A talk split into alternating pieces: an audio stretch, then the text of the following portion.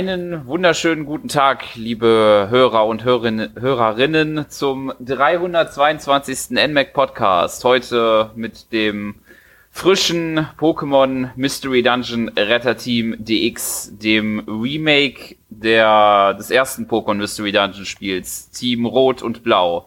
Und dafür habe ich mir Unterstützung geholt. Zum einen ist heute dabei der Alex. Hallo Alex. Hallo Sören. Hallo Hörer. Hallo. Und zum anderen der allseits bekannte Gast vom Continue Magazin, der gute Michael. Hallo Michael. Hallo ihr beiden und natürlich auch ein Hallo an die Hörer. Ja, Mystery Dungeon steht an. Sehr überraschend eigentlich, na gut, was heißt sehr überraschend, aber es wurde ja erst noch nicht allzu lange äh, die Ankündigung, die wurde ja im Rahmen der Pokémon Direct diesen Jahres äh, vorgenommen. Und zwei Monate später sozusagen ist es dann schon rausgekommen. Also könnte ja. vielleicht schon der Titel schon etwas früher in der Entwicklung gelegen haben, schon einige Zeit, würde ich fast vermuten. Ja, also ich würde auch sagen, sie werden da schon eine Weile dran gearbeitet haben. Ähm, ja, kurzfristige Ankündigung finde ich jetzt nicht so schlimm, könnte könnt häufiger mal passieren. Ja, finde ich zumindest manchmal. Ähm, ja, es ist eine, finde ich eine nette Sache gewesen eigentlich. Sie kündigen es an, die Demo ist da und hier äh, im März könnt ihr es schon spielen. Ganz genau, eine ja. Demo gab es ja auch noch dazu, das stimmt. Ja. Das stimmt in der Tat. Ja, aber zuerst würde ich dann mal fragen, wie eure ähm, äh, Erfahrungen und äh, mit der Serie im Allgemeinen und natürlich mit dem äh, Ursprungsspiel, was ja damals auf dem Game Boy Advance beziehungsweise DS ja gekoppelt sozusagen erschienen sind. Ja, also du meinst, äh, Game Advance war, glaube ich, Team Rot und Nintendo DS war Team Blau, oder? Genau. Ja, waren ja zwei, waren, ich, hab's, ich muss ehrlich sagen, ich habe es damals nicht gespielt. Das waren das so wie typisch bei Pokémon zwei Editionen, die man dann im Grunde koppeln konnte, um dann Pokémon zu tauschen, oder war das damals nicht möglich? Weil zwei Systeme kann ja sein, dass das dann irgendwie gar nicht so drin möglich war. Ah, da bin ich mir auch gerade unsicher. Also ich habe nur das Blaue gespielt, also das, was auf dem DS rauskam. Ah, ich bin mir echt unsicher, ob es da irgendwie eine Verbindung zu gab, dass man irgendwie tauschen konnte oder so, weil tauschen ist ja allgemein so in Mystery Dungeon so, äh, so weniger das Ding, aber ich glaube, gab es da eine Verbindung? Also ich könnte mich auch nicht erinnern. Ich habe das am Game Boy Advance gespielt. Aber okay. dadurch, dass der DS ja beide Slots hatte, könnte es tatsächlich sein, dass es irgendein Bonus-Feature gibt, wenn man beide gleichzeitig im, im DS stecken hatte, aber das kann sogar gut sein, stimmt. An den Slot habe ich gar nicht mehr gedacht. Ja.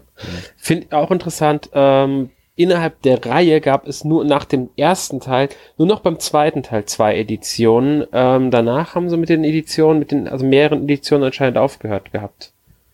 Wobei, ich glaube, es gab noch in Japan äh, ein WiiWare-Ding von Mystery Dungeon, was dann sogar drei Editionen gab. Ich habe da nämlich mal irgendwann mal was gehört davon, was auch, dass es auch mal nach äh, in den Westen kommen sollte, aber da wurde irgendwie nie was davon. Ich weiß auch nicht, wie der Untertitel da übersetzt hieß, aber ich meine, es gab da auch mal in Japan halt noch eine Mystery Dungeon für die Wii in Form von drei äh, Ablegern. Das kann sogar gut sein. Es war halt dann äh, rein WiiWare und ähm, ja. Ich, ich kenne ihn nicht, muss ich ehrlich sagen, aber ich bin, wie gesagt, bin mit der Reihe jetzt auch nicht so ähm, fit. Ähm, ich glaube, es gab aber auch bei dem zweiten Teil drei Editionen. Tatsächlich, genauer gesagt, gab es, glaube ich, zwei Editionen und dann noch irgendwie ein, ein, Jahr später oder zwei Jahre später oder so noch eine Zusatzedition, wie es halt dann bei diversen Pokémon-Spielen ja auch der Fall war. Ja, genau, das stimmt. Es gab Team Zeit und Dunkelheit und dann gab es noch äh, Team Himmel, welches das ja noch ein bisschen erweitert hat. Genau, ja, irgendwie sowas ich muss halt ehrlich sagen, ich habe die Reihe bis, also ich habe Super Mystery Dungeon, den 3DS-Teil, also den bisher letzten Teil ähm, vor jetzt äh, äh, ähm, Retter Team DX kurz mal angespielt gehabt, aber das sind also auch alles, was ich zu der Reihe bisher sagen kann, also was ich bisher gespielt hatte von der Reihe. Weiß ja nicht, wie es bei euch ist, ob ihr da außer Team Rot Team Blau schon irgendwas gespielt hattet. Äh, tatsächlich nicht. Also ich habe nur Rot gespielt mhm. und das war's dann auch. Jetzt halt die, die Switch-Version davon. Okay. Ich glaube, dann sieht es bei mir dann doch ein bisschen noch anders aus, weil ich habe da doch das ein oder andere gespielt. Also äh, die anderen DS-Teile, wie schon gesagt, Zeit und Himmel habe ich gespielt und dann halt auch noch Super Mystery Dungeon. Mhm. Also was dann ja auch für den 3DS rauskam. Es gab, glaube ich, zwei Teile für den 3DS. Es müsste auch noch dieses, ähm, wie hieß es, Portale in die Unendlichkeit oder so. Genau, genau, das gab's auch noch. Das habe ich aber nicht gespielt. Und jetzt mal eine, äh, einfach so eine Frage. Waren die Spiele teilweise mehr Spiele oder waren die immer reine Einzelspielerspiele? Äh, ich würde sagen, die waren relativ immer Einzelspielerspiele. Also ich kann mich nicht erinnern, dass da mal irgendwie ein, das doch mal mit mehreren in einem Dungeon oder so erkundet hat. Da kann ich mich nicht dran erinnern. Okay. Ich, ich weiß es halt, wie gesagt, nicht, deswegen meine Frage. Ähm, weil es, es würde ja zu Pokémon passen, dass es da vielleicht irgendeine Online-Komponente gibt, mm. bei der man vielleicht zusammenspielen kann oder was weiß ich, wenn halt die Leute mit 3DS gegenüber sitzen voneinander, dass das dann irgendwie möglich war. Mhm. Ja. Das Einzige, was ich weiß, ist halt, dass man halt äh, einen Freund darum bitten kann, jemandem zu helfen, wenn man dann halt Game Over geht in einem Spiel, was ja auch in den neueren jetzt ja auch wieder der Fall ist, aber. Genau, das geht jetzt im neuen Teil auch. Das ist das mit der, genau. bei der, ähm, wie heißt die nochmal, bei der Post, da kann man das. Helipapost. Genau, bei denen kann man das dann beantragen, sage ich mal. Genau. Ja. ja, gut, aber wir, wir reden jetzt darüber, wie wir halt die Pokémon kennen, aber wir müssten, glaube ich, auch mal erklären, was denn überhaupt das für ein Spiel ist. Ich glaube, nicht jeder Hörer weiß automatisch, was mit Pokémon Mystery Dungeon anzufangen. Mit Pokémon wahrscheinlich die meisten schon, aber Mystery Dungeon und das ist ja für nicht jeden unbedingt jetzt äh, direkt zwingend ein Begriff. Das stimmt. Ja, ähm, ja. Hm. Ja, äh, was kann man so sagen? Mystery Dungeon ist ja ähm, ein Spin-off der Reihe, welches tatsächlich ja auch schon seit 15 Jahren mit dem ersten Teil ja existiert. Und der Hauptaugenmerk ist ja, dass man äh, nicht ein Trainer so in die Rolle eines Trainers schlüpft, wie in den Haupteditionen, sondern die Rolle halt eines, eines richtigen Pokémon direkt übernimmt. Dass man halt ein Mensch ist und dann halt in die Welt der Pokémon äh, äh, reintaucht und sozusagen auch in ein Pokémon sich verwandelt. Und äh, das Hauptaugenmerk liegt darin, dass man in die Dungeons reist, diese erkundet und diese Dungeons je, äh, immer wieder anders aufgebaut sind. Also zufällige Aufbauten haben, dass die mehrere Gänge haben, unterschiedliche Gänge und ja. Genau, also ein, ein Roguelike halt. sozusagen. Ganz genau. Ja, manche würden auch vielleicht sagen Dungeon Crawler weil ja. äh, es ja dieses typische Dungeon Crawler Prinzip auch hat irgendwo. Man muss vielleicht noch sagen, es ist aus der ISO-Perspektive halt auch wieder und ähm, ja, man erkundet die Dungeons normalerweise mit einem Team. Ich glaube, drei Leute können, also drei Pokémon kann man in einem Team haben. Zumindest jetzt im neuen ist das der Fall. Ähm, du ähm, kannst drei mitnehmen. Und genau. im Original konntest du bis zu sechs Pokémon dann haben, weil während des Erkundens können sich dir Pokémon anschließen auch noch. Mhm, das geht jetzt im neuen auch wieder. Also genau, geht im neuen auch, auch aber nein, es geht bis acht diesmal. Das Ach, haben sie sogar bis acht, siehste. Das ist sogar eine der Änderungen. Ich war mir jetzt bei der Zahl nicht ganz sicher, ähm, ob es jetzt sechs oder acht sind, aber. Genau, bis zu acht. Und die können sich dann auch äh, im Anschluss, wenn du ein Habitat für die hast, auch tatsächlich dauerhaft anschließen. Aber ich glaube, da kommen wir dann später dazu noch. Genau, da kommen wir, würde ich auch sagen. Ähm, mhm. Ja, dieses Spielprinzip von dem Ganzen, dieses Mystery Dungeon, ist ja auch eigentlich eine eigene Spielreihe von ähm, Spike Chunsoft. Ich glaube, die Mystery Dungeon Reihe gibt es seit, oh Gott, 93, wenn ich mich jetzt nicht komplett täusche. Müsste es die Spiele geben. Ähm, ist jetzt bei uns nicht die bekannteste Reihe. Ich weiß gar nicht, ob davon überhaupt irgendwelche Teile im Westen erschienen sind. Wahrscheinlich schon. Ähm, gibt ja auch einige Ableger. Ich glaube, es gibt ja noch Schokobos Mystery Dungeon. Ja, genau. Ähm, genau, das ja. bei uns auf alle Fälle erschienen ist.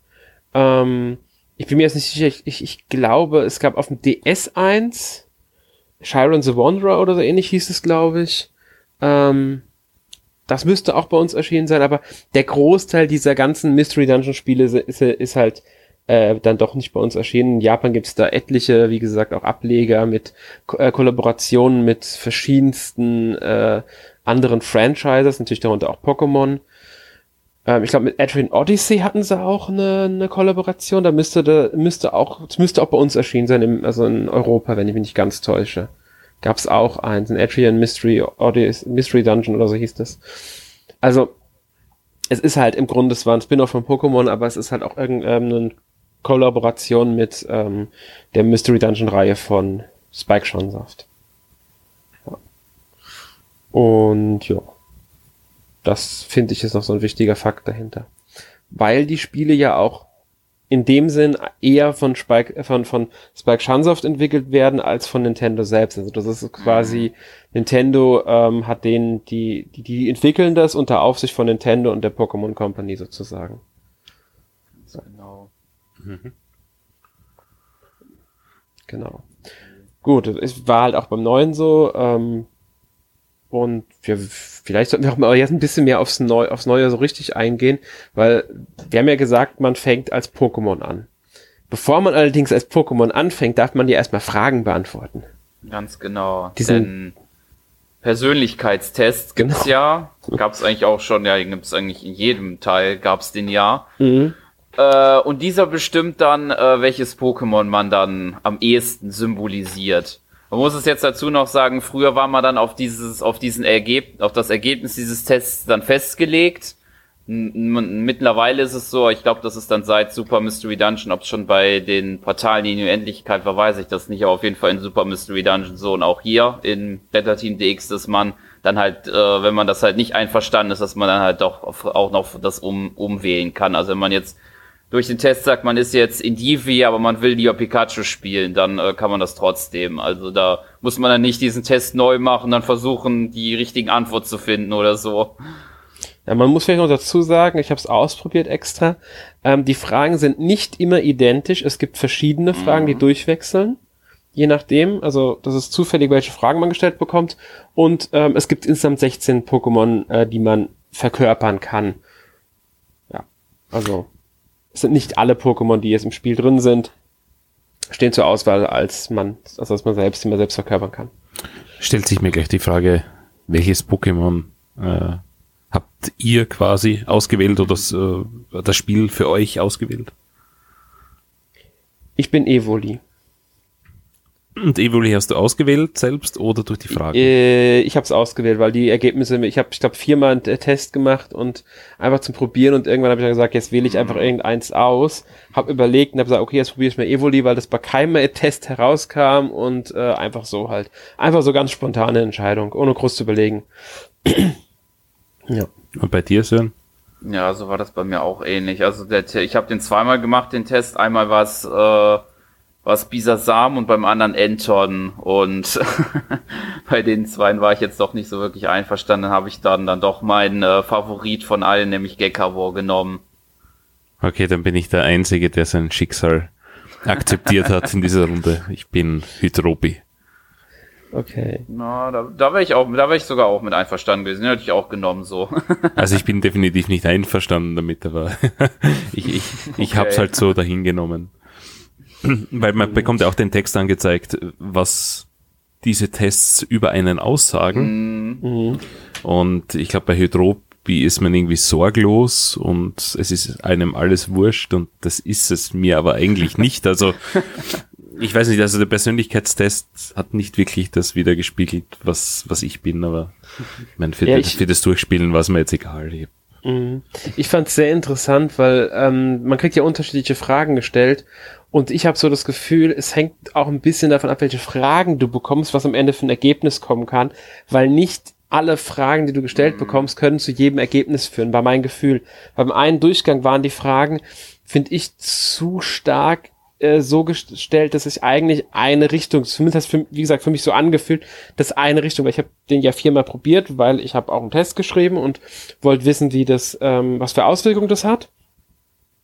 Und habe dann einfach gemerkt, dass, ähm, also zumindest vom Gefühl her, von meinem Gefühl, dass es nichts, dass man wohl nicht jedes Mal alle Ergebnisse bekommen kann, oder 16. Zumindest, mhm. wie gesagt, persönliches Gefühl, ob es stimmt, weiß ich nicht. Ich hatte, also einmal hatte ich auch Hydropi tatsächlich. Ich hatte ähm, Macholo als Ergebnis bei einem anderen Test. Glumanda und ich weiß gar nicht, was das vierte war. Bin mir jetzt gar nicht mehr sicher. Ich glaube Feuigel. Also das müsste auch noch mhm. gewesen sein. Aber da bin ich mir jetzt nicht 100% sicher, ja.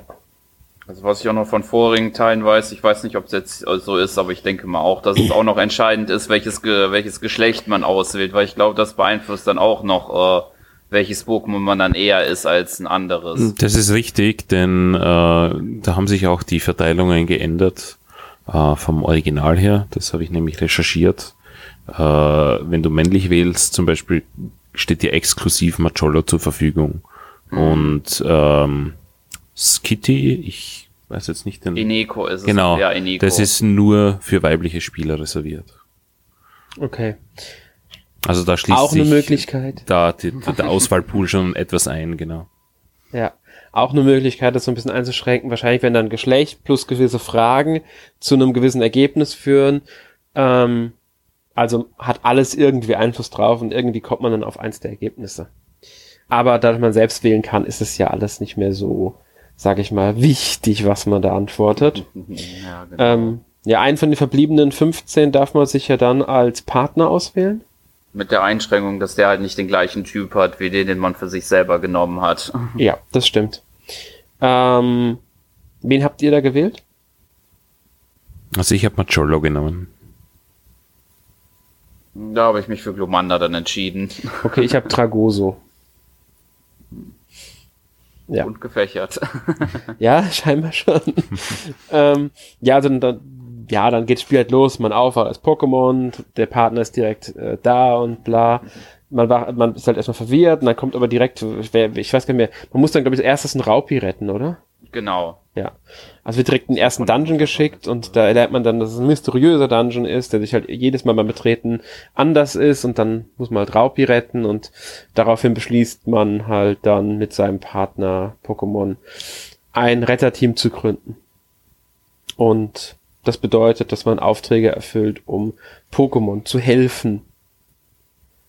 Ich glaube, das ist so ungefähr eine gute Beschreibung davon. Genau. Von dem ja. Grund, Pokémon in Not, die ja. mal mehr, mal weniger bare Münze haben, wird, wird dann einfach geholfen. Ja. Und da gibt's ja. auch ein, eine Rivalität unter den einzelnen Retterteams dann in mhm. weiterer Folge. Ja, ich meine, es gibt ja noch eine Geschichte, die, sag ich mal, eigentlich recht in Ordnung ist. Für, ich ich habe jetzt weniger Story erwartet, bin ich ganz ehrlich. Ja. Ich finde find die Geschichte schon ganz ordentlich. Ähm, und man will ja nicht spoilern, aber. Mystery Dun ach so, hm? ja. Was? Ich fand insgesamt auch so gesehen die Geschichten in Mystery Dungeons tatsächlich immer besser als die in den Haupteditionen. ja, also das kann ich von dem Spiel sogar tatsächlich sagen. Also von dem, was ich von Pokémon gespielt habe, ich muss sagen, ich habe ja nicht viele Editionen gespielt. Und dem hier kann ich es auch sagen. Also ich finde die Geschichte hier wirkt. Ähm, ich will nicht sagen ausgefeilter oder komplexer, aber sie wirkt halt ein bisschen klarer erzählt, was natürlich an dem Prinzip einfach liegt. Bei den Haupt-Pokémon-Spielen geht es ja auch darum, du bist Trainer, du willst der Beste werden und du willst möglich alle Pokémon in Pokédex holen. Das ist so die Hauptmotivation für viele. Bei dem Spiel hier jetzt brauchst du quasi diese Geschichte, weil du hast zwar auch die Möglichkeit, Pokémon zu rekrutieren und das nicht gerade wenige, aber die Geschichte zieht dich halt auch ein bisschen mit durch die Dungeons die unterstützt genau. das Ganze nochmal. Ich glaube, ohne die Geschichte würde man an manchen Stellen wirklich die Motivation auch verlieren können. So mein Eindruck halt. Ja. Und ja, die Geschichte, wie gesagt, ist ganz nett. Es gibt halt Naturkatastrophen und Pokémon können sich auch nicht entwickeln, wie man in einem Gespräch, wenn man jemanden auf dem Pokémon-Platz anspricht, verrät das einem Pokémon. Ja, also das ist halt, gibt verschiedene Retterteams, die drin auftauchen und so weiter. Ich finde es, wie gesagt, äh, ganz nett erzählt und so, ja. Ja. Ja, ähm, ansonsten, ähm, man nimmt halt Aufträge an, wie wir ja schon gesagt haben als Retterteam, entweder halt an diesem ähm, Auftragsbrett vor der Post oder halt die Story-Aufgaben. Und dann betritt man halt die Dungeons, stellt sein Team zusammen, das man mitnehmen will und geht in diese Dungeons und erkundet die Stockwerk für Stockwerk, sammelt Items ein, bekämpft Gegner und erfüllt diese Aufträge, indem man halt Pokémon äh, findet und denen, was weiß ich, ähm, ja, einfach nur findet, indem man eben ein anderes Pokémon zu denen bringt, indem man denen irgendeinen Gegenstand bringt oder indem man irgendeinen Gegenstand sammelt, den Pokémon unbedingt haben will. Nur so als Beispiel jetzt. Ich glaube, das sind so die Grundaufträge, die man so erfüllt. Ja, dann gibt's noch die etwas größeren, unter Anführungszeichen, die dann tatsächlich auch einen Kampf gegen einen oder mehrere Endgegner erfordern. Mhm, genau, äh, das ist dann ja, das auch noch. Das wär's Sonst ja. denke ich auch, ja. Ja, und ähm, Kämpfe finden halt aus dieser ISO-Sicht statt. Jetzt nicht irgendwie im direkten, ähm, wie man es aus Pokémon kennt, dass dann irgendwie Kampfbildschirm ist. Man findet von aus der ISO-Perspektive statt, wenn man Gegner begegnet, wird jetzt der Kampf eingeleitet und dann führt man halt seine Angriffe aus.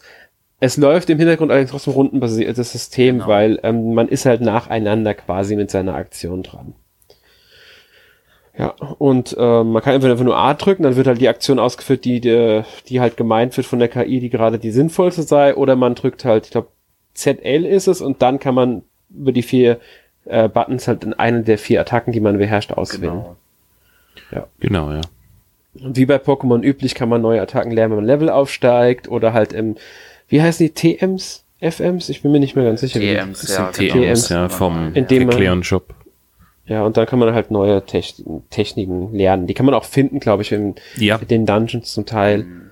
Äh, und man kann halt immer nur vier Attacken haben. Also jedes Pokémon kann nur vier Attacken beherrschen. Wenn halt eine weitere Attacke gelernt wird, muss man entweder entscheiden, dass man die neue Attacke nicht lernt oder dass man eine alte Attacke fair lernt. Eh wie, wie üblich im, ja. in, in den Hauptspielen auch. Wobei hier eine Neuerung gibt, und zwar kann man Attacken kombinieren. Mhm. Ähm, Na, das ist nicht ganz so neu. Das gab's schon auf dem DS tatsächlich. Ach so, nein, ich, ich meinte gegenüber der Hauptserie ist es neu.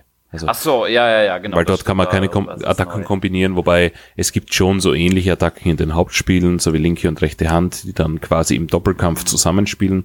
Aber in, in Mystery Dungeon werden sie tatsächlich kombiniert. Das heißt, man wählt ein, ein Paar von Attacken aus und die werden dann hintereinander ausgeführt. Die reduzieren dann aber natürlich auch eure ähm, Angriffspunkte, äh, denn jede Attacke hat Angriffspunkte, äh, beispielsweise 10. Und wenn du zehnmal die Attacke ausgeführt hast, dann hast du keine Angriffspunkte mehr und kannst diese Attacke nicht mehr anwenden, bevor du entweder dich ähm, zurückbegeben hast und, und ausgeschlafen hast oder ein Item eingesetzt hast, das das wieder auffüllt. Und ja. bei diesen Kombi-Attacken, da werden natürlich dann auch beide Angriffspunkte reduziert. Dafür hast du halt den Vorteil, dass du in einer Runde zweimal angreifen kannst. Ne? Mhm, genau. Ähm, einen Unterschied gibt's da noch. Ähm, zumindest ist mir das aufgefallen. Ähm, vor jedem Bosskampf werden die wieder komplett aufgefüllt. Ja. Die Attacken. Ah, da habe ich nicht geachtet, aber das ja. ist ja okay, nett. Also bei jedem Boss, auch die, ich glaube auch die Energie und der Hunger wird aufgefüllt. Also im. Bosskampf bist du im Grunde immer in dem Top-Zustand drin. Mhm. Sofort. Apropos Hunger. Ja. Das ja, ist stimmt. quasi die, die Ausdauerleiste des Spiels. Und je mehr Aktionen ihr ausführt und, und je länger ihr rumwandert im Dungeon. Und da gibt's dann tatsächlich im späteren Spielverlauf Dungeons, die doch sich über ja. bis zu 80, 90 Stockwerke erstrecken können. ähm, da muss man dann mit, mit Äpfeln und anderen Items nachhelfen, quasi. Wobei ja. man dazu sagen muss, dass ihr jederzeit den Anführer wechseln könnt, eures Teams und äh, zumindest eures Kernteams, dieses Dreierteams. Und äh, es wird immer nur die Ausdauer reduziert von dem Pokémon, das gerade aktiv Anführer ist. Genau, das ist auch noch so ein wichtiger Fakt. Also die, die drei Pokémon, die man am Anfang mitnimmt, die kann man jederzeit spielen. Ähm, Finde ich eigentlich auch eine nette Sache, auch wenn man es nicht zwingend braucht, weil ich war dann doch überrascht, wie gut die KI letztlich Attacken einsetzt. Also es ist nicht, ja. ich sage jetzt nicht, dass es fehlerfrei ist, aber es ist besser, als ich es erwartet hatte. Also der Wechsel ist nicht immer zwingend erforderlich. Hm. Ja. Ein bisschen Was? weniger gut funktioniert die als automatisch laufen, weil man kann ja PL die, die auch aktivieren, dass das Pokémon ja. von allein durch den Dungeon läuft. Hat man dann die Fähigkeit, also die Pokémon können ja auch Talente haben und es gibt ein Talent, durch das man durch äh, Wände durchlaufen kann. Das macht das Ding dann einfach so ganz schnurstracks durch Wände durchlaufen, als ob das ganz normale Wege wären. Und das funktioniert nicht ganz so astrein, das automatische Laufen. Ja, man muss aber auch dazu sagen, dass ähm, also ich habe es nur mit automatischem Laufen gespielt, äh, ja, weil es einfach, und jetzt, jetzt kommen wir wahrscheinlich schon zu einer bisschen einer Meinungsmache, weil es einfach öd ist.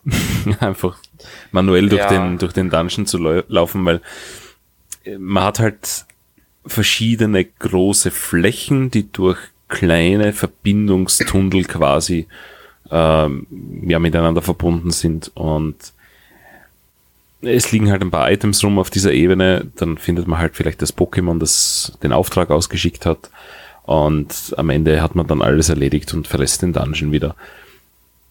Aber es ja. passiert jetzt nicht wirklich so viel Aufregendes, dass ich, ich sage nach den ersten zwei, drei Dungeons gesagt hätte, ja, ich möchte es manuell weiterspielen. Also ich, für mich war es mhm. danach nur mehr Automode und da habe ich das, das ein oder andere KI-Problem in Kauf genommen. Muss ich sagen, habe ich auch gemacht. Ja, beispielsweise ist mir ja. aufgefallen, dass wenn ein Item in der Nähe ist, sie auf das Item zustürmen und mhm. plötzlich kommt ein Gegner und der Weg wird abgebrochen, es wird zurückgelaufen und der Gegner wird angegriffen. Ah, ja. Wirkt ein bisschen komisch. Also gut, man wird es überleben, nachdem man es eh nicht selbst steuern muss. Aber genau. Ja, stimmt. Also ich habe äh, wie gesagt auch sehr viel mit Auto-Modus ähm, gespielt und dann halt die Kämpfe muss man ja manuell spielen. Genau. Ähm, aber dadurch kannst du es halt auch wirklich nebenbei ganz gut spielen. Äh, fand ich persönlich jetzt gar nicht so schlimm, weil eben diese Autofunktion drin war. Wenn ich jetzt alles selbst laufen müsste, hätte mich auch die Steuerung mehr gestört, weil die finde ich teilweise doch etwas arg hakelig. Mhm. Ähm, trotzdem finde ich das Spiel jetzt nicht schlecht. Also es hat mir trotzdem äh, insoweit Spaß gemacht. Also ich, klar, die Dungeons sind ein bisschen langweilig. Was mich mehr gestört an den Dungeons ist, dass die Gegner und Items auf der Karte eingezeichnet sind, die noch gar nicht aufgedeckt ist. Also man deckt die Karte zwar erst auf, indem man durch die langläuft, aber man sieht da, wo die Karte platziert wird, bereits Items und Gegner, die sich auch bewegen. Und das nimmt ein bisschen die Spannung raus, weil du kannst theoretisch dadurch wissen, ah, ich muss nur dorthin, um alle Items zu sammeln, dann kann ich die Treppe suchen und fertig. Mhm. Ich muss gar nicht den ganzen, das ganze Stockwerk zu erkunden, um nicht irgendwie vielleicht irgendwas zu verpassen. Weil man kann nichts verpassen, weil alles irgendwo markiert ist schon. Ja, und das finde ich ein bisschen schade. Nicht so. Früher wurden die nicht auf der Karte eingezeichnet, da musste man erst den Raum betreten haben, um die zu sehen. Hm, Habe ich mir fast schon gedacht, dass es ähm, früher nicht der Fall war. Ja, das hat mich tatsächlich auch ich meine, gestört nicht, weil eh Automode, aber äh, ich find's komisch, weil, wie ja. du sagst, das ist ein bisschen so von Erkunden und bei anderen Roguelikes, äh, wie zum Beispiel Binding of Isaac oder auch ähm, Crypt of the Necrodancer, da lebt es ja davon, dass man einfach nicht weiß, was kommen wird im, im nächsten Raum und man halt ein bisschen vorsichtiger unter Anführungszeichen noch ist, wobei das ja ein bisschen anderes Spielprinzip ist, aber es nimmt einfach diesen Erkundungskitzel, äh, diesen Nervenkitzel weg. Ja. Und das war eigentlich fast mein größter Kritikpunkt am ganzen Spiel, weil ähm, es ist ein Spiel, das auf Dungeons basiert. Es geht darum, Dungeons zu erkunden und Pokémon darin zu helfen. Dann fände ich es halt einfach besser, wenn ich auch wirklich erkunden muss. Weil du bekommst ja auch jedes Mal, wenn du ein Stockwerk erreichst, angezeigt, hier, das Pokémon ist äh, übrigens auf diesem Stockwerk, das das und das wollte. Geh doch bitte zu diesem Pokémon. Und dann wirst du auch auf der Karte markiert, wo sich dieses Pokémon gerade befindet schon. Das heißt, ich muss es gar nicht erst suchen, sondern ich krieg direkt den Hinweis, hier, da ist ja. es, geh bitte hin. Mhm. Das mag jünger, für jüngere Spieler ganz hilfreich sein, aber dann wäre es doch bitte als in Option deaktivierbar. Sowohl ja. das als auch die Anzeige von Gegnern und Items. Das wäre nämlich schön, wenn ich es deaktivieren könnte, könnte ich mich entscheiden, ob ich das will oder ob ich es nicht will. Ähm, und so ist halt jegliche, sag ich mal, Herausforderung der Hinsicht oder jeglicher Erkundungsfaktor ja. geht komplett verloren, weil erkunden brauche ich nicht mehr. Ich lasse meinen Pokémon automatisch langlaufen, wenn Kämpfe kommen, kämpfe ich. Irgendwann habe ich alle Aufträge erfüllt, dann gehe ich wieder aus dem Dungeon raus und dann muss ich erst wieder die Kontrolle übernehmen, um mich auf den nächsten äh, Dungeon vorzubereiten. Ich glaube, du sprichst auch etwas ganz was Wichtiges an, was wir vielleicht thematisieren sollten, und zwar, ähm, du sagst für jüngere Spieler. Für mhm. wen ist dieses Spiel eigentlich ausgelegt? Weil ich hatte das Gefühl, dass es nicht für, für, unter Anführungszeichen, Erwachsene oder, oder Langzeit-Haupt-Pokémon-Spiele Spieler ist das nicht so kompliziert war. Also für diejenigen, die immer die Hauptspiele spielen und quasi ein tiefgreifendes RPG gewohnt sind, äh, für, für das war es mir zu einfach und auch zu uninspiriert von den Aufträgen, weil die meisten Aufträge sind, finde dieses Pokémon in dem Dungeon und dann gehst du entweder in den zweiten oder dritten Floor und dann hast du es eh schon, stellst dich daneben hin, sprichst es an und fertig ist die Mission. Ja. Das ist jetzt nichts, was mich auf Dauer äh, ja, dranhält. Also da erwarte ich mir als, als, als langjähriger Pokémon-Fan schon etwas mehr oder generell als Videospieler. Äh, deswegen glaube ich, es ist tatsächlich nur auf, auf Kids ausgelegt. Äh, die könnten doch ja Spaß damit haben. Ich glaube, es ist immer schwierig für uns nachzuvollziehen, äh, wo man die Grenze zieht, wenn man tatsächlich auf jüngere Spieler äh, abzielt. Also zwischen es ist zu leicht und es ist zu schwer. Also, aber also ich würde ja. Du hast, du hast recht, also man könnte alles mit Optionen lösen. Ja, ja man könnte es genau, man könnte es mit Optionen lösen. Man könnte sogar die Kämpfe schwieriger machen mit einer Option, indem man den Schwierigkeitsgrad einstellbar macht.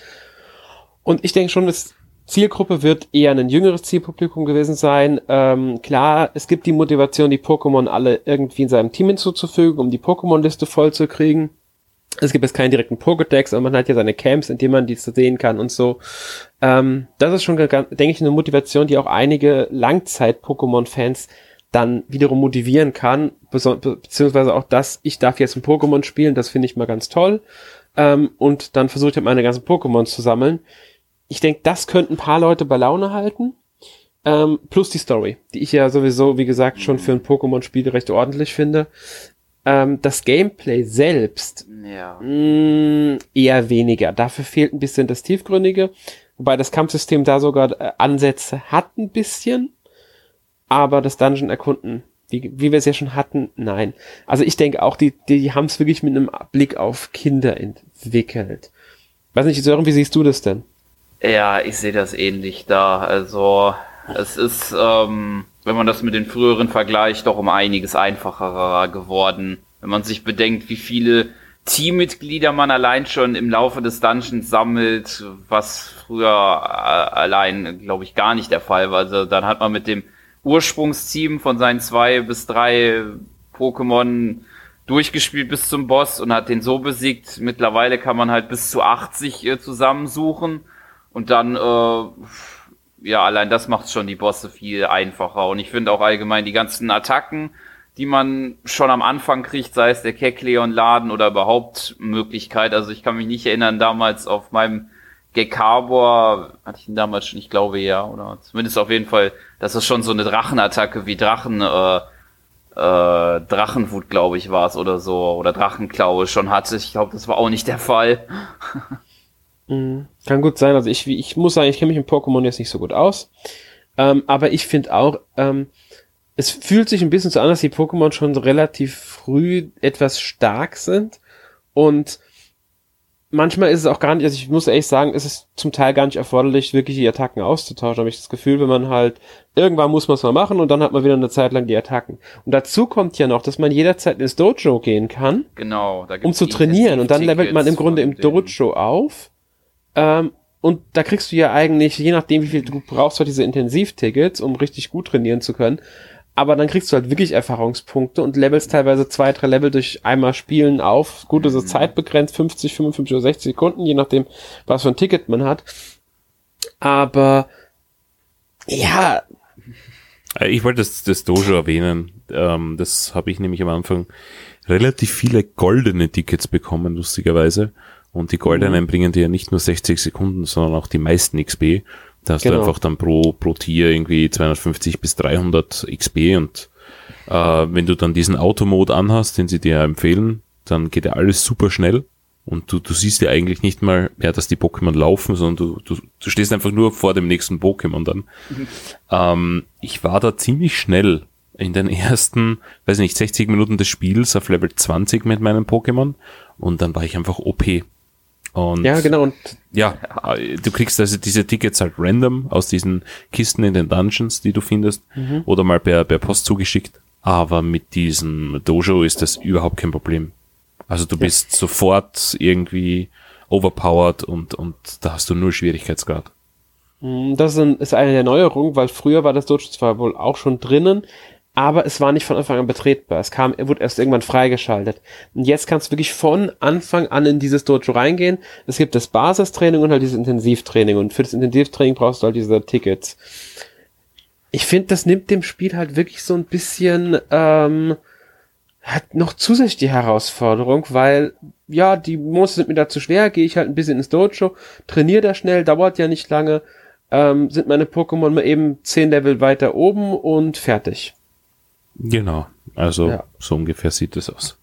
Ja, und das finde ich halt schon ein bisschen äh, seltsam, weil man halt auch diese Tickets relativ leicht bekommt. Man bekommt sie als Belohnung für Aufträge, man bekommt sie mit Post geschickt, man findet sie in den Kisten, die man in Dungeons findet. Die Kisten sind scheinbar auch eine Neuerung des Spiels, also die Schatzboxen. Ähm, und ja, ich weiß auch nicht, irgendwie nimmt es halt alles im Spiel nochmal so diesen Schwierigkeitsgrad weg. Ohne ich muss, ich muss immer ein bisschen relativieren, weil ich finde das Spiel jetzt an sich nicht schlecht.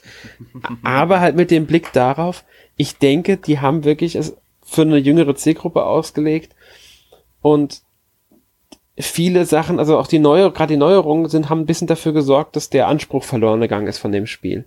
Nicht alle Neuerungen, aber schon ein Teil der Neuerungen. Und ja, der Erkundungsfaktor leider. Was dem Spiel halt ein bisschen Motivation raubt. Also ich, ich tue mir schwer, das, das Spiel tatsächlich zu beurteilen, weil ich glaube, im Angesicht dessen, dass es für Kinder ausgelegt ist, ist es wahrscheinlich eine, eine ganz ordentliche Ersterfahrung. Ähm,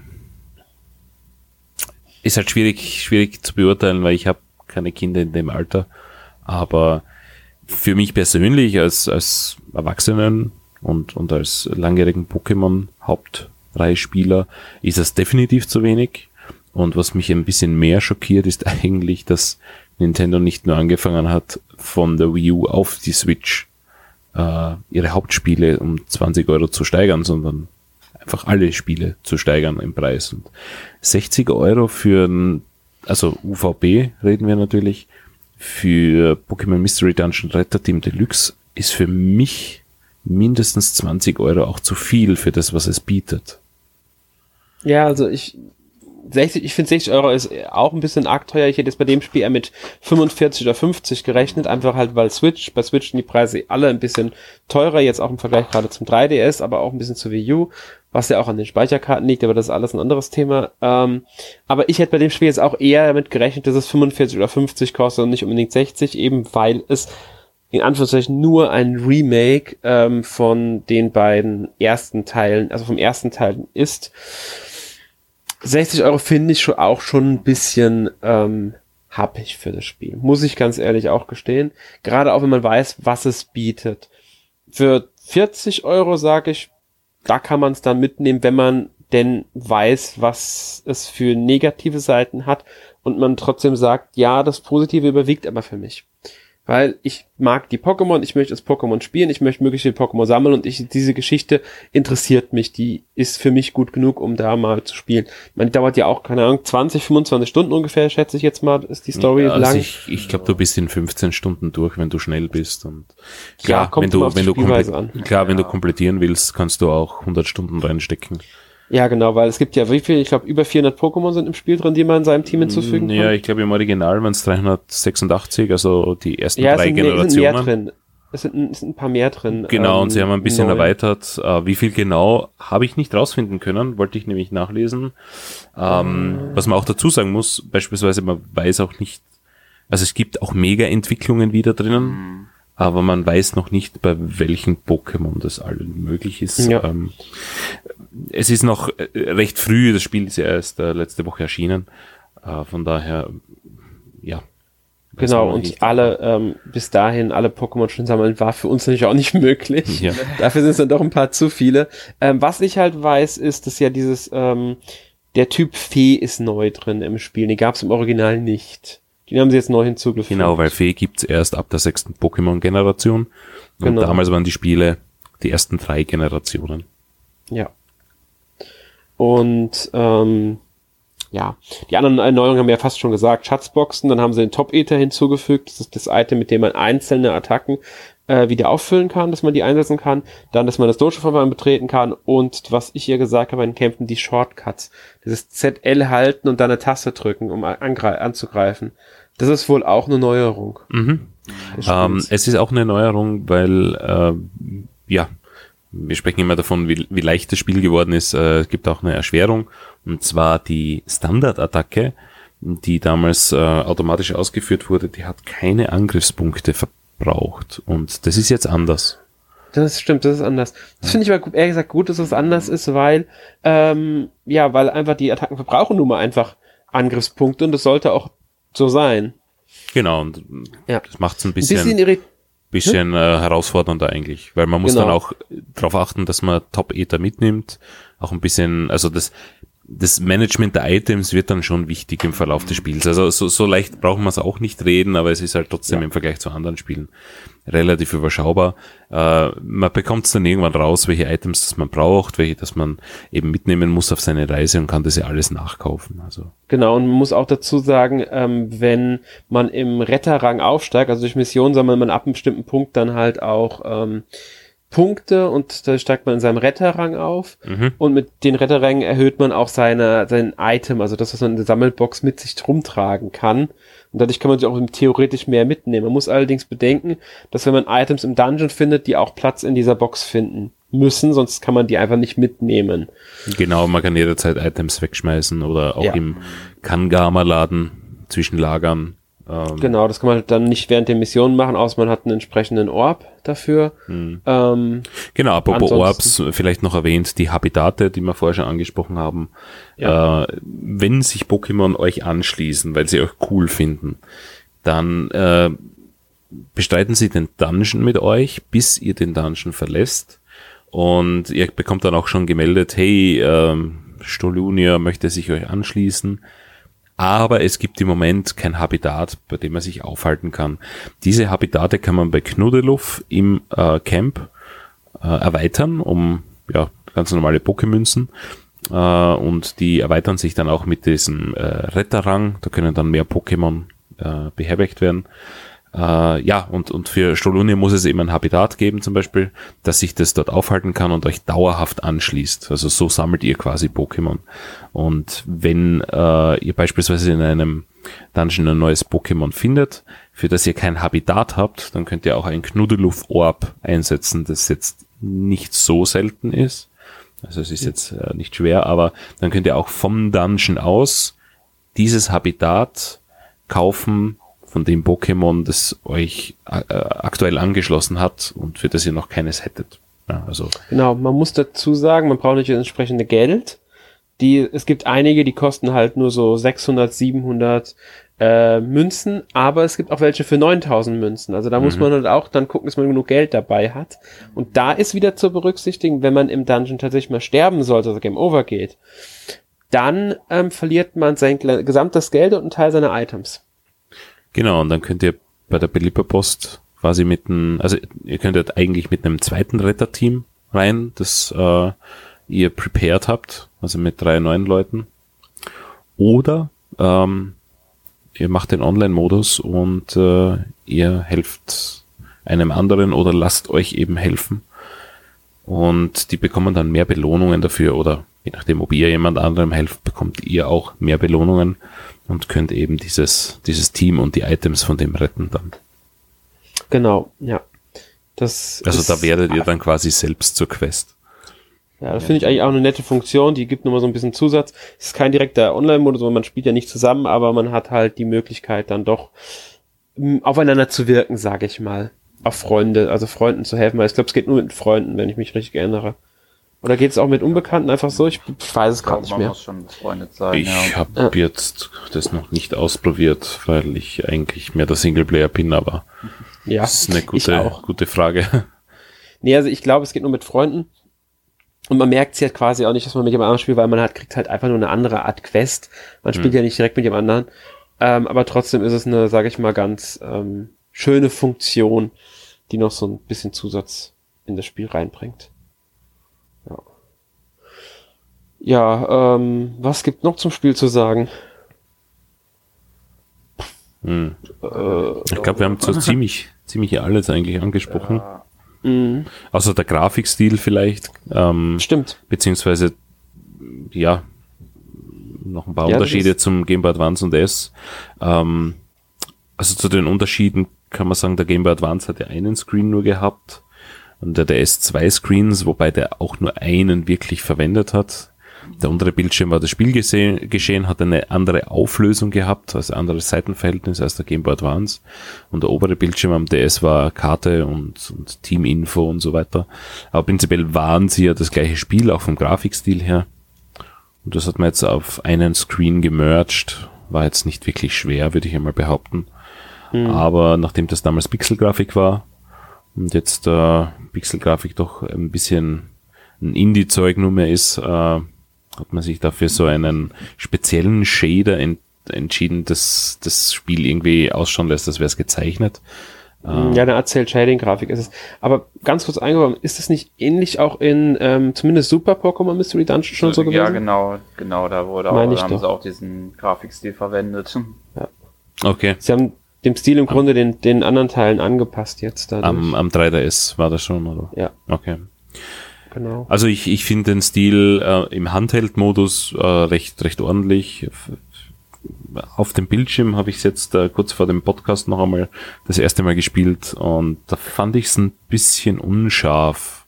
Äh, hat nicht ja, ganz also so gut ausgeschaut, muss ich ehrlich gestehen. Ja, also ich mag ähm, die Charaktermodelle der Pokémon ganz gerne und auch gerade in den, ähm, sag ich mal, ja, ich, ich mag diese, diesen Stil eigentlich ganz gerne. Das es stimmt, der ist im Handheld-Modus etwas schicker durch die Auflösung. Was mich am meisten aber gestört hat, ist eigentlich eher die, sind eher die tristen Dungeons. Die finde ich von der, äh, die, die, da stechen die Figur, die Charaktere noch mal ein bisschen, die Pokémon ein bisschen stärker raus, weil, ähm, ich finde die einfach so, so, ich weiß auch nicht, so, so ja. Auch die Bodentexturen finde ich da oft dann nicht so schick und, ja. Keine Ahnung, woran es liegt. Wahrscheinlich, weil es einfach immer dasselbe in den Dungeons ist. Also ich finde, die, den Dungeons fehlt es auch an Abwechslung. Du gehst in einen Dungeon rein, der hat ein, eine Thematik und die ändert sich auch irgendwie nicht. Das finde ich halt alles so ein bisschen schade. Ja, das ja. ist dann halt bei den Dungeons, die wirklich bis zu 90, also wir sprechen da wirklich von 90 Ebenen, mhm. äh, erstens einmal nicht schön anzuschauen, zweitens ist nicht viel Abwechslung im Gameplay, also jo. ja. Ja. Und ansonsten, puh, eigentlich, eigentlich alles angesprochen. Ich glaube, Nachteile, Vorteile haben wir eh schon aufgezählt. Ja, und ansonsten, sagen ja, gibt's eigentlich nicht, nicht viel mehr dazu zu sagen. Es ist recht simpel, das Spiel. Es ist, ähm, ja, ein bisschen abwechslungsarm. So ehrlich muss man wohl sein. Ich glaube, für, für die jüngere Zielgruppe ist es ganz, ganz nett, aber bin mir nicht sicher, ob ich das jemandem empfehlen würde, der aus dem Teenageralter raus ist. Ja, da muss ich, muss ich auch sagen, ich würde es nur Leuten empfehlen, also Jüngeren natürlich, ganz klar. Und vielleicht absoluten Pokémon-Fans, die, ähm, denen es wichtig ist, wichtiger ist, als Pokémon zu spielen, bzw. Pokémon sammeln zu können, als jetzt unbedingt ein sehr abwechslungsreiches Gameplay zu haben. Die halt einfach nur was für zwischendurch mal suchen, dass sie mal sowas in eine Stunde oder eine halbe Stunde spielen und dann ähm, erst mal was anderes sich machen. Also hin und wieder einfach nur in der Bahn einen Dungeon zu erledigen oder was weiß ich abends im Bett oder sowas. Für sowas ist das Spiel schon geeignet, wenn man halt nicht zu lange am Stück spielt, sage ich mal. Das darf man auf, sollte man auf keinen Fall machen. Also außer man spielt die ganze Zeit nur die Story, weil dann kriegt man wenigstens durch die Story ein bisschen Abwechslung mit rein. Ähm, ich fand es jetzt nicht unbedingt schlechtes Spiel, aber halt auch nicht überragend. Es ist, es ist ein grundsolides Spiel, das jetzt sich auch keine, sagen wir mal, größeren äh, technischen Patzer leistet oder so. Ähm, das ganz schick aussieht mit Abstrich der Dungeons, was ja den Großteil leider wiederum des Spiels ausmacht. ähm, es ist schlichtweg meiner Meinung nach ein Ticken zu leicht und da hätte man halt wirklich mit Optionen arbeiten können, wie ich ja schon gesagt habe. Aber ansonsten, ja, es ist jetzt kein Spiel, bei dem ich sage, ich habe jetzt, dass ich jetzt sage, ähm, es hätte mir nicht zumindest eine Zeit lang Spaß, kein, also Spaß gemacht. Ich hatte eine Zeit lang schon mal einen Spaß damit und ich denke auch, dass ich hin und wieder mal noch mir vorstellen könnte, einen Dungeon zu spielen, aber jetzt nicht unbedingt äh, ja, auf so einen 90 Ebenen Dungeon habe ich dann, glaube ich, doch keine Lust. Bin ich ganz ehrlich. Ja. Sören, wie ist bei dir? Ja, bei mir sieht's ziemlich genauso aus. Also, ähm, kann ich eigentlich mich nur bestätigen, da relativ, es ist leichter als früher, aber für zwischendurch bestimmt nur mal eine Idee. oh. Positiv sei vielleicht noch der, äh, der Soundtrack erwähnt. Der ist eigentlich mhm, recht, ja. recht solide. Ja. Ähm, ja, finde ich auch. Das stimmt. Mal fröhlich, mal ein bisschen trauriger, je nach mhm. Situation. Mhm. Aber ich denke, ich, ich gebe euch beiden da absolut recht. Also Spieler, die so Autoklicker-Spiele spielen am iPad oder, oder auf dem Handy, ich glaube, für die ist es perfekt. Weil mehr als A, A drücken braucht man eigentlich dann die meiste Zeit eh nicht. Ja. Und man hat halt, wie gesagt, eine ganz schöne Geschichte. Die macht halt, äh, die setzt sich noch ein bisschen ab gegenüber den Autoklicker-Spielen. Ja, das ist wohl wahr. Ähm, ja. Ähm, Ja, wie, wie seht ihr denn die Zukunft von der Reihe? Glaubt ihr, dass Nintendo das jetzt rausgebracht hat, um zu gucken, wie das Interesse an der Reihe ist, oder einfach nur halt, um ein weiteres Pokémon-Spiel zu haben? Denkt ihr, da könnte noch ein weiterer Teil, ein neuer Teil sogar für die Switch kommen? Das ist Also eine ich denke erstmal in erster Linie natürlich, um jetzt erstmal wieder was zu haben, dann da. Also gut, dass es Pokémon-Spiele in der Zukunft noch geben wird, das ist klar, weil äh, sonst hätten die Leute nicht alle Schwert und Schild gekauft. Ja, ich meine jetzt wirklich Pokémon Mystery ja, Dungeon. Mystery Dungeon, genau, ja. Puh. Gute Frage. Kann, muss nicht, würde ich sagen. Also ich könnte darauf verzichten, wenn die weiteren Spiele auch so aussehen. Ähm, da muss ein bisschen mehr Abwechslung ja. geboten werden und da darf man sich ruhig von anderen Roguelikes was abschauen. Binding of Isaac oder wie vorher schon erwähnt, ähm, zweites Spiel vergessen, wurscht. Äh, ein bisschen Abwechslung, ein bisschen vielleicht vom Kampf variieren, dass man ein bisschen Herausforderung hat, auch als äh, Langzeitspieler und nicht nur als, als ähm, ja, Jugendlicher als oder Kind. Ähm, vielleicht unter einem anderen Namen, wenn man, wenn man das sich da ein bisschen von dieser bekannten Formel, die sich ja eigentlich seit dem Game Boy Advance jetzt nicht geändert hat, und die ein bisschen abheben möchte. Ich glaube, das würde der Reihe ganz gut tun, wenn sie jetzt weiterhin so stagniert, wie sie, ja, das die letzten Jahre getan hat, dann könnte ich darauf verzichten, sage ich ganz ehrlich. Und ja, sicher, Nintendo wird das natürlich rausgebracht haben, weil ich glaube, wir haben seit über einem halben Jahr keine Direct gehabt. Wir wissen überhaupt nicht, was 2020 erscheinen wird, was sie überhaupt im, im Petto noch haben. Von daher ist es sicher ein Füllertitel. Ja, vielleicht fahren sie gut damit, weil es nichts anderes gibt und die Leute wollen was anderes. Jetzt durch den Coronavirus werden eh alle daheim eingesperrt. Also vielleicht kommt es zur rechten Zeit, wer weiß das schon. Ja, also ich denke, ein paar Pokémon-Fans Fans werden es definitiv kaufen. Ähm, einfach weil Pokémon draufsteht und sie neugierig sind, was es denn genau ist. Sogar Leute, die jetzt nicht wissen, was genau Pokémon Mystery Dungeon sein soll. Weil das kennt ja auch nicht unbedingt jeder. Ich glaube, der letzte Teil der Reihe ist ja jetzt auch schon wieder ähm, vier, fünf Jahre her, glaube ich. Irgendwie so in der Ja, Richtung müsste es sein. Hm. Ähm, und deswegen könnte es schon sein, dass ein paar Leute auch neugierig sind, ja, was kann die Reihe noch, macht es denn Spaß und so weiter. Also ich würde sagen, ich könnte mir gut vorstellen, dass sie schon noch so ein Teil bringen, ähm, auch mit dem Namen von mir aus. Sie müssten halt wirklich nur hingehen und sagen, okay, wir erweitern das Prinzip ein bisschen. Man hat Dungeons wirklich zum Erkunden. Die Dungeons sehen, sehen, sind nicht einfach nur Räume, die verbunden sind, sondern sind ein bisschen vielfältiger gestaltet. Ähm, vielleicht das Ganze auch aus, nicht mehr unbedingt aus der ESO-Perspektive, sondern eher aus einer, ja, nicht direkt einer Third Person, aber eher Third Person, wenn man auch die Gänge wirklich mal so ein bisschen genauer erkundet. Ähm, und halt wirklich nicht unbedingt die Gegner und so schon vorher einzeichnen. Abwechslung in die Dungeons reinbringen vom Aufbau her, die Notwendigkeit des Erkundens vergrößern, also nicht nur einfach, du musst die Treppe finden, sondern du musst halt auch wirklich mehr erfüllen und ganz, ganz wichtig, die Aufträge abwechslungsreicher, weil das, was momentan an Aufträgen drin ist, ist zwar schön, dass es so viele Aufträge gibt und wahrscheinlich auch unendlich viele, weil die einfach zufällig generiert werden, die Aufträge, ähm, aber es sind halt wirklich nur so vier, fünf verschiedene Arten und dann war's das schon wieder und das, da braucht man mehr. Ähm, wenn sie da so ein bisschen dran arbeiten, könnte ich mir auch gut vorstellen, dass da noch mal ein bisschen was äh, die Reihe auch reißen könnte, dass da noch was rauszuholen ist.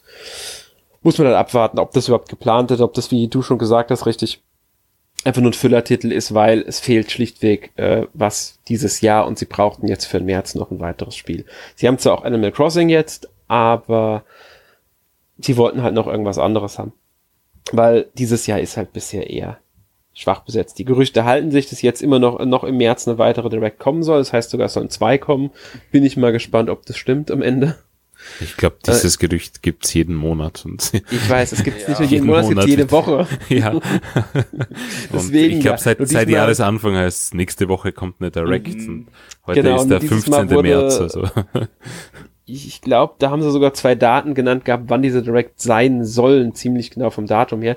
Ich habe es nur vergessen. Ich glaube, die eine soll nächste Woche Mittwoch sein und die andere den Mittwoch darauf. Hm, Das Aber hatten das wir im halt, Februar auch schon. Also ich, ich glaube Ja, nicht mal mehr deswegen. Daten. Ich glaube nur der offiziellen Ankündigung. Ja, ich warte auf, ich warte auf eine Ankündigung von Nintendo. Ich hoffe, dass bald eine kommt, ähm, weil es ist an der Zeit. Ganz einfach. Definitiv. Gut. Vor allem nachdem Ähm, die E3 gecancelt wurde.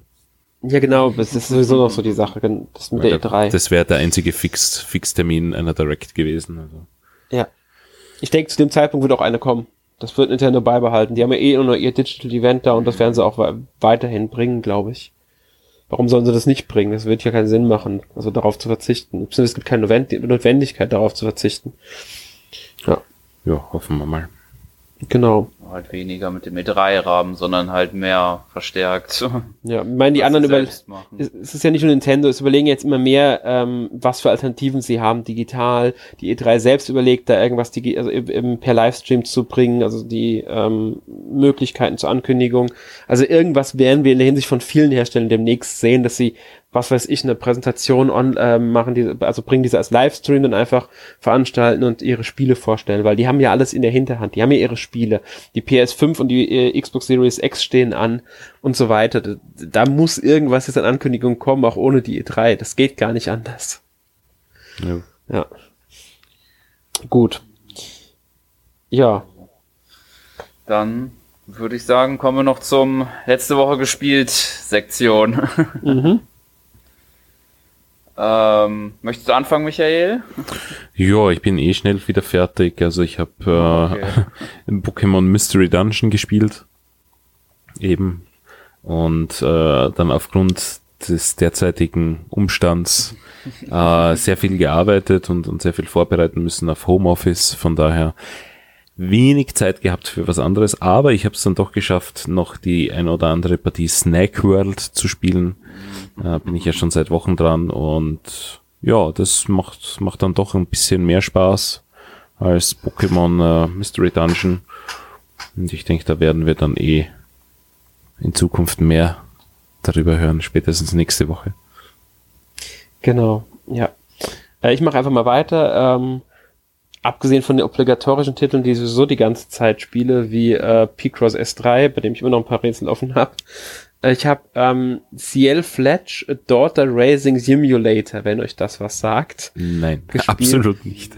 Habe ich fast gedacht, das ist von P-Cube, ähm, ist schon im Februar, glaube ich, erschienen. Es, es geht quasi darum, also es ist eine ähm, postapokalyptische Welt, man, die Menschen leben in fliegenden Städten, weil irgendein Gegner, ich glaube Aliens sind's, angegriffen haben und es gibt auch ein paar, die auf der Oberfläche leben, Menschen, und eine ähm, dieser sogenannten Arschen wird zerstört. Und dann wird halt in der Nähe davon ein Mädchen gefunden und man, die, der Spieler selbst, man kann halt selbst einen Charakter erstellen, aber man sieht sich nicht, man sieht halt immer aus der Ich-Perspektive und diese, ein, dieses Mädchen, das gefunden wird, Ciel, das wird halt dann sozusagen unter deine Obhut gegeben. Das ich muss mich dann um die kümmern und dafür sorgen, dass sie aufwächst. Ich muss den Wochenplan festlegen. Ich muss festlegen, wie ich arbeite. Ich muss festlegen, was zu essen gibt. Ich muss festlegen, geht sie in die Schu normale Schule, geht sie in die Kunstschule, macht sie Gymnastik oder Tanzunterricht und so weiter. Wann kriegt sie frei? Sonntags muss ich festlegen, ob man einkaufen geht oder ob äh, sie sich mit welchen, wem, welchen Freunden sie sich trifft und so weiter. Das ähm, muss aber ja darauf achten, wie fit ist sie noch, weil jede Aktion verbraucht ein bisschen was an Fitness. Wenn sie, wenn sie einen Tag Pause hat, dann erholt sie sich, auch Sozialleben erholt sich. Dazwischen passieren auch alle möglichen Kleinigkeiten, wie kleine Events. Es gibt Kämpfe tatsächlich auch. Drei verschiedene Arten, ähm, Quiz-Battle, normale Kämpfe, ich habe gerade vergessen, was das letzte, ich glaube Punkte, die laufen alle ähnlich ab. Und ja, so zieht man die halt langsam hoch, aber es gibt halt natürlich auch die Geschichte. Es geht dann auch darum, auf die Oberfläche irgendwann auch zu kommen und dort halt auch gegen nichtmenschliche Gegner, sage ich mal, zu kämpfen und so.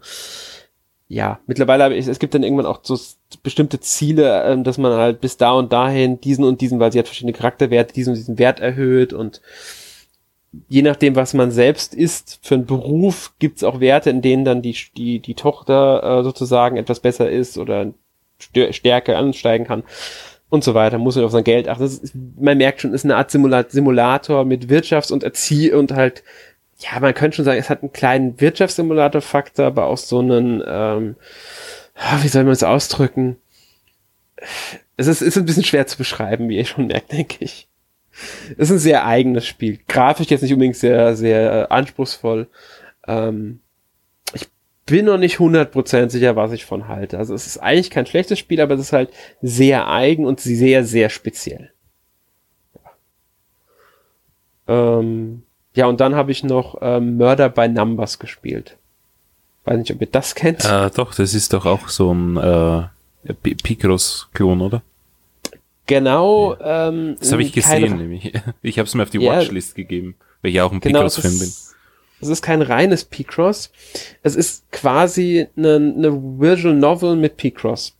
Also man spielt eine Schauspielerin und dann passiert ein Mord und man fängt halt an, da drin selbst zu ermitteln, weil man gehört zu den Verdächtigen und man äh, hat äh, an der Seite, also einem zur Seite steht Scout, das ist ein kleiner Roboter und der scannt halt die Umgebung auf Beweise und wenn man dann einen Beweis irgendwas findet, muss man erst ein P-Cross-Rätsel lösen, um das da halt wirklich dann aufzulösen, ob es ein Fingerabdruck ist, ob es ein Schlüssel ist oder was auch immer.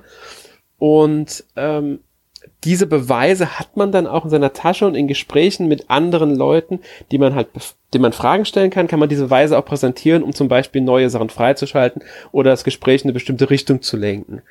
Also, ich will nicht sagen, es ist Phoenix Wright, aber es hat schon so leichte Phoenix Wright Anleihen, Visual Novel halt und ähm, P-Cross dabei, um da, da reingestrickt. Auch Hacking zum Beispiel muss es an einer Stelle hacken. Da hatte, musste ich dann drei sehr kleine P-Cross-Rätsel innerhalb von einer Minute 50, glaube ich, lösen.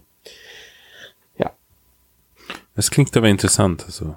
Ich finde es ich find's echt, ich habe diesen ersten Fall gelöst gerade und das ähm, macht, es macht mir wirklich viel Spaß. Also ich wollte eigentlich heute mich mehr Neo 2 widmen, tatsächlich. ähm, hab den ganzen Tag auch nur dieses Spiel gespielt, statt Neo 2. Ähm, ja, das sagt schon ein bisschen was aus, glaube ich, das Spiel. Ich meine, ich mag ja Visual Novels, ich mag Phoenix Wright, ich mag ähm, P-Cross, deswegen für mich perfekte Mischung. Mag ein bisschen seltsam klingen am Anfang, aber es funktioniert unglaublich gut. Ja. Ja. Das war so das, was ich so die Woche so, sei mal, richtig gespielt habe. Ich habe noch ein paar andere Sachen gespielt, aber nichts jetzt so intensiv, dass ich sagen würde. Ja, das kann ich auch nächste Woche zu noch erzählen. wenn ich ein bisschen mehr gespielt habe. Ja. Sören, wie sieht's denn bei dir aus? Okay, ja, tatsächlich bei mir ein bisschen äh, äh, vielschichtiger tatsächlich als sonst, würde ich fast sagen. Also zum einen ähm, neben Mystery Dungeon habe ich noch gespielt ein bisschen Animal Crossing, um für New Horizons da ein bisschen in die Stimmung zu kommen. Ähm, welchen Und Teil hast du gespielt? Den, äh, für die Wii, Let's Go to the City. Okay mal interessant zu sehen da. Tatsächlich hat es mich überrascht. Das, ist das letzte Mal, als ich das gespielt habe, war 2013. Und ich finde es überraschend, dass da gar nicht so viel Unkraut war in der Stadt, was eigentlich sonst der Fall ist, wenn man so lange Pausen in dem Spiel hat. Ähm, ja. Ansonsten ähm, habe ich noch gespielt Hyrule Warriors weil ich habe mir gedacht, so, so in der aktuellen Situation könnte das vielleicht eine gute Chance sein, vielleicht da mal ein bisschen äh, dieses äh, sehr viel Content-Spiel äh, zu vervollständigen. Wie viele Stunden ähm, hast du drauf? das weiß ich nicht, aber bestimmt schon vielleicht an die 100 könnte vielleicht okay. schon kommen. Weil ich habe äh, 200 Stunden reingesteckt und bin nicht mehr annähernd fertig.